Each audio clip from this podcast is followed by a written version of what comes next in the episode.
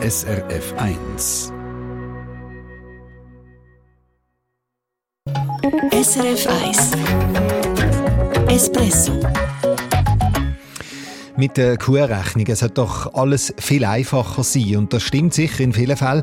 Bei der Post klappt es aber manchmal nicht so recht. Das ist ja äußerst unangenehm und kompliziert. Das ist viel komplizierter, als bevor man den QR-Code eingeführt Ja, warum bei diesen QR-Rechnungen tatsächlich ab und zu der Knopf drin ist, zu dem kommen wir gerade. Und ein bisschen später gibt es Nachhilfe für einen Restaurantchef. Der plant seine Angestellten zu wenig ein und zieht ihnen dann die Minusstunden von den Ferien ab. Das Gesetz sagt klar, wenn der Arbeitgeber seine Angestellten heimschickt, muss er den Lohn trotzdem weiterzahlen und kann nicht verlangen, dass die Angestellten an Ferientage tragen oder auch immer wieder Überstunden abbauen.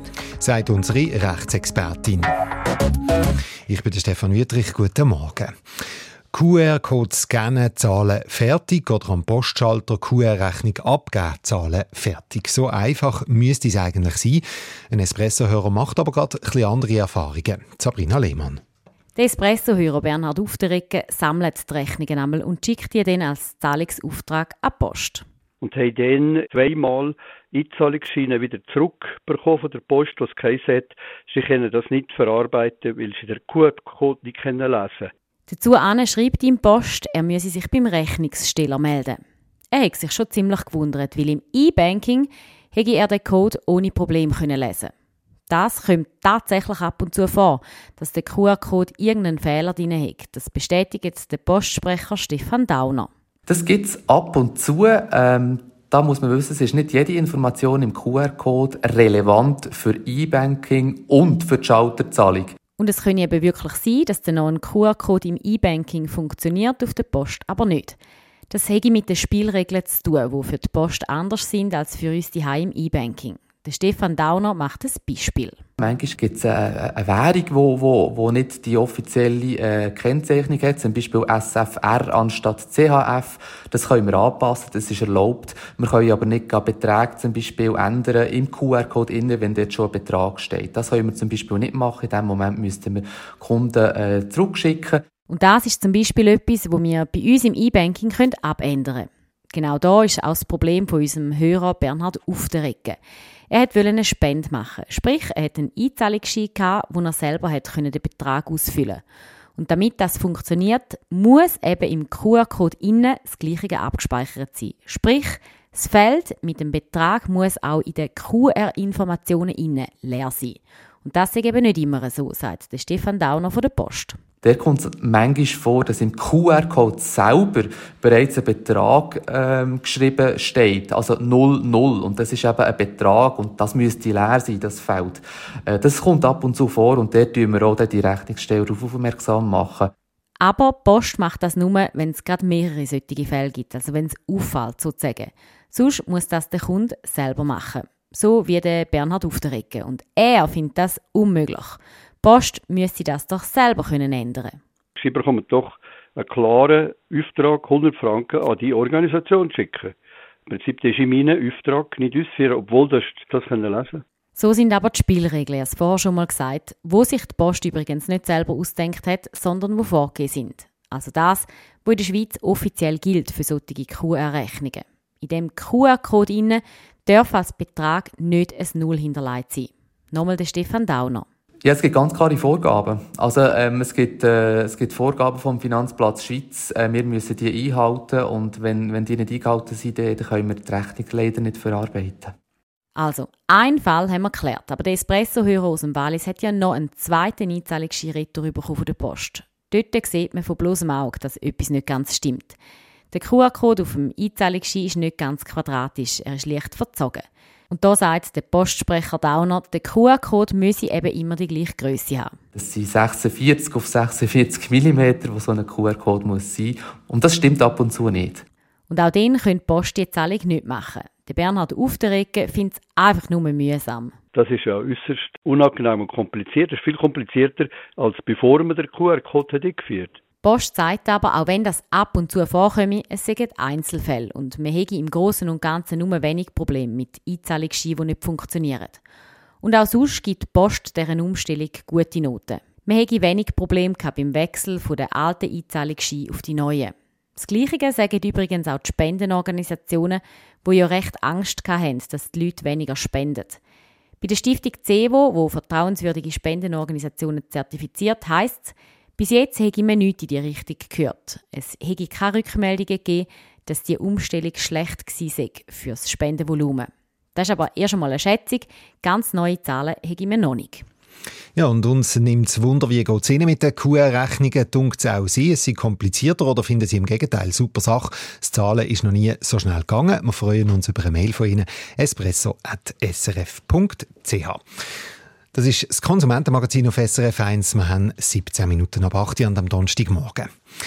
Während der Corona-Pandemie haben das viele Angestellte erlebt. Sie haben müssen daheim bleiben, weil ihr Geschäft zugeblieben ist, oder man hat sie heimgeschickt, weil es einfach zu wenig Arbeit hat. Der Lohn, den haben die Leute trotzdem bekommen.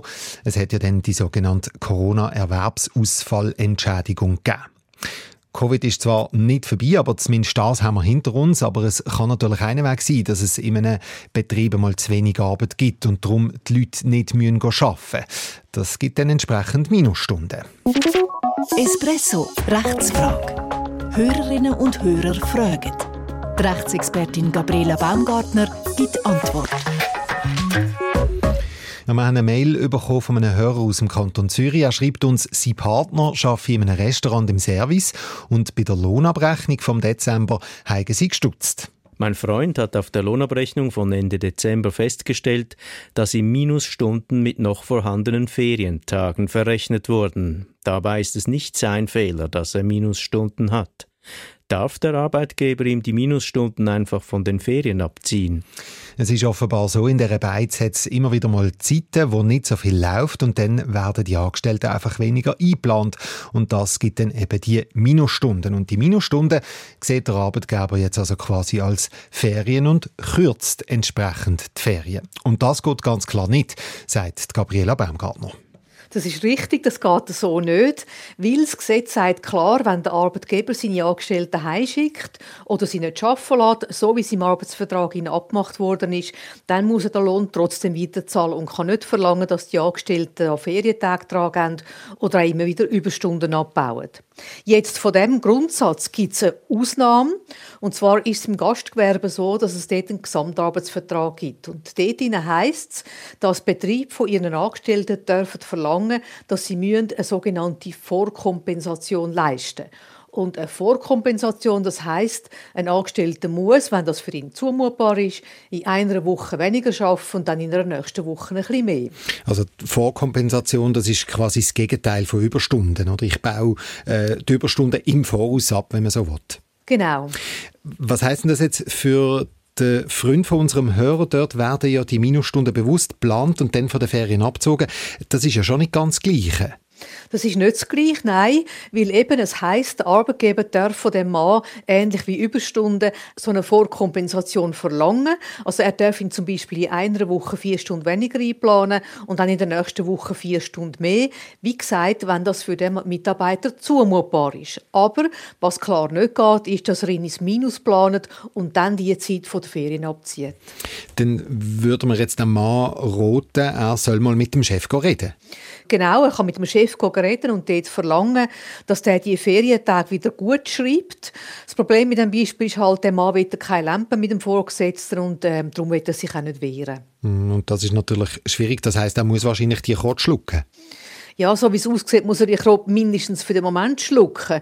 Aber, und das ist eben gut zum Wissen, Ansprüche aus einem Arbeitsverhältnis verjähren erst nach fünf Jahren. Und das heißt, wenn der Angestellte kündet, und dann muss er ja keine Angst mehr vor Lampen haben mit dem Chef, dann kann er die Ferientage am Ende des Arbeitsverhältnisses doch noch zurückverlangen. Eben, wenn die ganze Geschichte nicht länger als fünf Jahre zurückliegt sagt Gabriela Baumgartner. Also die Leute einfach ins Minus planen und dann Ferien zusammenstreichen, das geht nicht. Und noch mehr Tipps von unserer Rechtsexpertin gibt es bei uns online, srfch-espresso, was zum Beispiel auch nicht geht. Man darf auch nicht ins Minus gehen, wenn man krank ist. SRF 1 Espresso Eine Sendung von SRF 1. Mehr Informationen und Podcasts auf srf1.ch.